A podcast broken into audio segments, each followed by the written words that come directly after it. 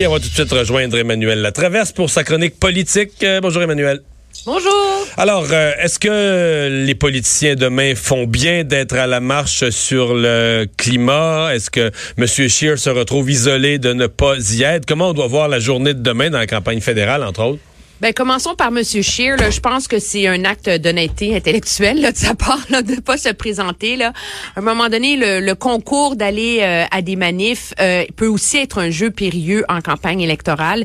Les gens qui vont être dans la rue demain, c'est quoi leur message? C'est pas compliqué, c'est faites-en davantage. Arrêtez vos paroles et soyez à la hauteur des attentes euh, pour qu'on atteigne nos cibles et qu'on limite le réchauffement climatique. M. Scheer a jamais fait de l'environnement une priorité.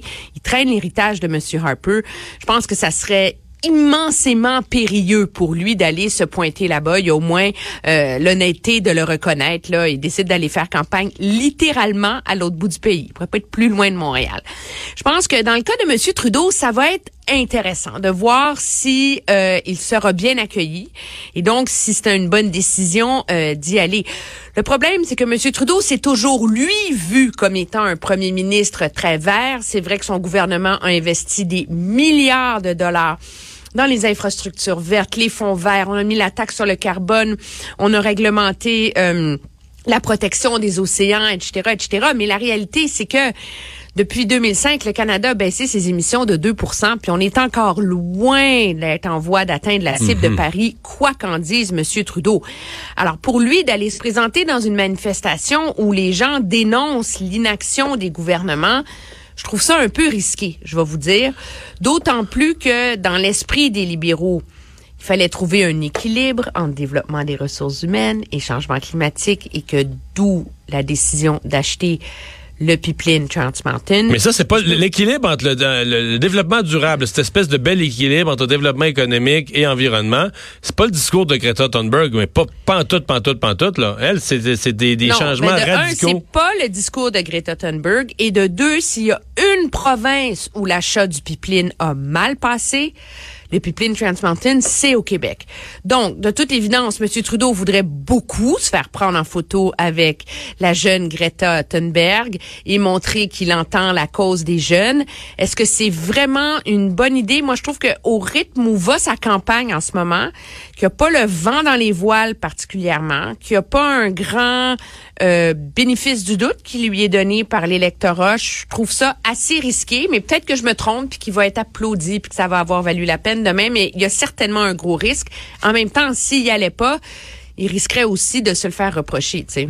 Ouais, mais il y a un risque que M. Trudeau se retrouve euh, au milieu de la foule à se faire crier euh, Trans Mountain puis tout ça, qui serait pas agréable. Là.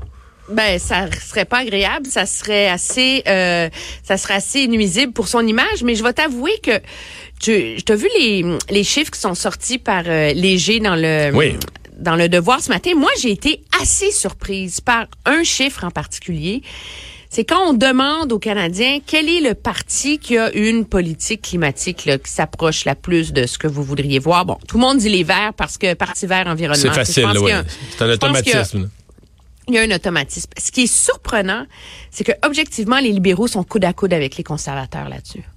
Et donc, les libéraux, on s'en est souvent parlé, ont toujours fait le pari que de faire de l'environnement l'enjeu numéro un de la campagne électorale, de se draper là-dedans, allait leur donner les clés de leur réélection et que ça allait mettre les conservateurs sur la défensive. Or, en juger par l'état de l'é- l'électorat en ce moment, ce n'est pas le cas. Je veux dire, c'est c'est et donc euh, ce supposé avantage vert là, Monsieur Trudeau en a pas vraiment un à en, en, ce- en ce moment et euh, et ça ça devrait être assez inquiétant, euh, je dirais pour euh, pour les troupes libérales. là. Mais si tu réf- réfères au même sondage, le parti pour qui c'est une vraie catastrophe, c'est le NPD. Parce que le NPD joue à fond la carte verte. Euh, même Jack Metzing, mais les, les candidats néo-démocrates disent, nous, là, pour quelqu'un qui prend le temps de lire notre programme face au changement il est plus sérieux, il est mieux fait, il est plus rigoureux que même celui du Parti vert. Et ils sont derniers sur ce sujet-là. Ils arrivent à 5% loin derrière même les conservateurs à la question quel parti a un programme environnemental qui correspond à vos attentes ou quelque chose comme ça? Les néo-démocrates doivent être un peu découragés de voir la réponse. Oui, absolument. C'est assez affolant pour eux comme euh, comme résultat. Je pense que c'est le fruit du fait que M. Singh a été absent du débat public. Tu sais, tu le sais, Mario, c'est tellement difficile pour les chefs d'opposition de se faire connaître, de faire connaître leur politique. Regarde, M. Scheer est au Québec en ce moment. Il est venu combien de temps, combien de fois dans la dernière année? 10, 12 fois? Combien de tournées du Québec il a fait? Et encore, il peine à être connu des Québécois, puis on est rendu en campagne électorale. M. Scheer a été absent totalement. Donc, il a beau avoir la plus belle plateforme de tous les temps.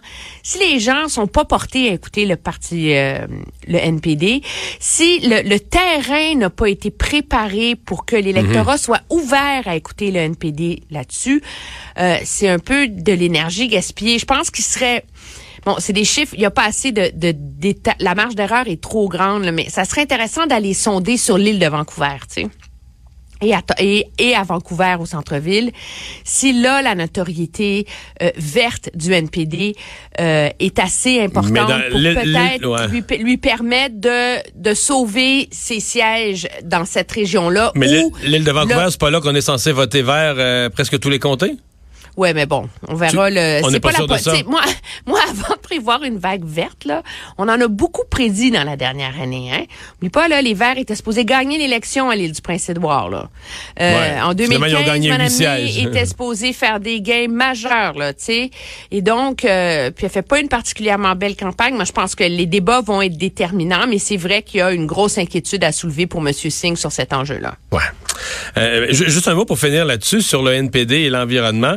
Euh, Qu'est-ce que tu as pensé de ce qu'ils ont fait ce matin? Euh, J'étais avec Antoine Robitaille ce matin en ondes, qui lui voyait d'un assez mauvais œil. Il trouvait que c'était inélégant, que c'était de mauvais goût. Euh, ce matin, devant le local euh, du NPD dans la circonscription de Laurier-Sainte-Marie, euh, pardon, devant le local libéral dans Laurier-Sainte-Marie, qui est celui de Stephen Guilbeault, évidemment, le, bureau électoral de Stephen Guilbeault, sur le trottoir devant, les, les néo-démocrates font une conférence de presse avec un tuyau là, en plastique, puis écrit Trans Mountain libéral donc vont dénoncer euh, l'achat du, pipeline par les libéraux devant le local de Stephen Guilbeault, bon, dénonçant les, incohérences, etc. On imagine tout ce qu'ils ont pu dire, mais est-ce que ça se fait? Est-ce que c'est de bon goût? Euh, j'ai pas vu ça souvent, pour quasiment dire jamais vu ça, d'aller faire une conférence de presse, d'aller barber quelqu'un sur le trottoir devant son local de comté. Non, c'est euh, c'est assez raide, mais tu sais, il faut croire que dans cette campagne électorale-là, euh, la bienséance à l'égard des chefs euh, est totalement tombée. Hein. C'est vrai. Il y avait une tradition avant où on faisait pas campagne dans les comtés de ses adversaires. Hier, M. Trudeau est allé annoncer sa subvention pour le crédit de rénovation verte dans la circonscription de M. Singh. M. Scheer était dans la circonscription de M. Trudeau dans Papineau pour parler d'éthique de SNC-Lavalin et, et, et tout ça.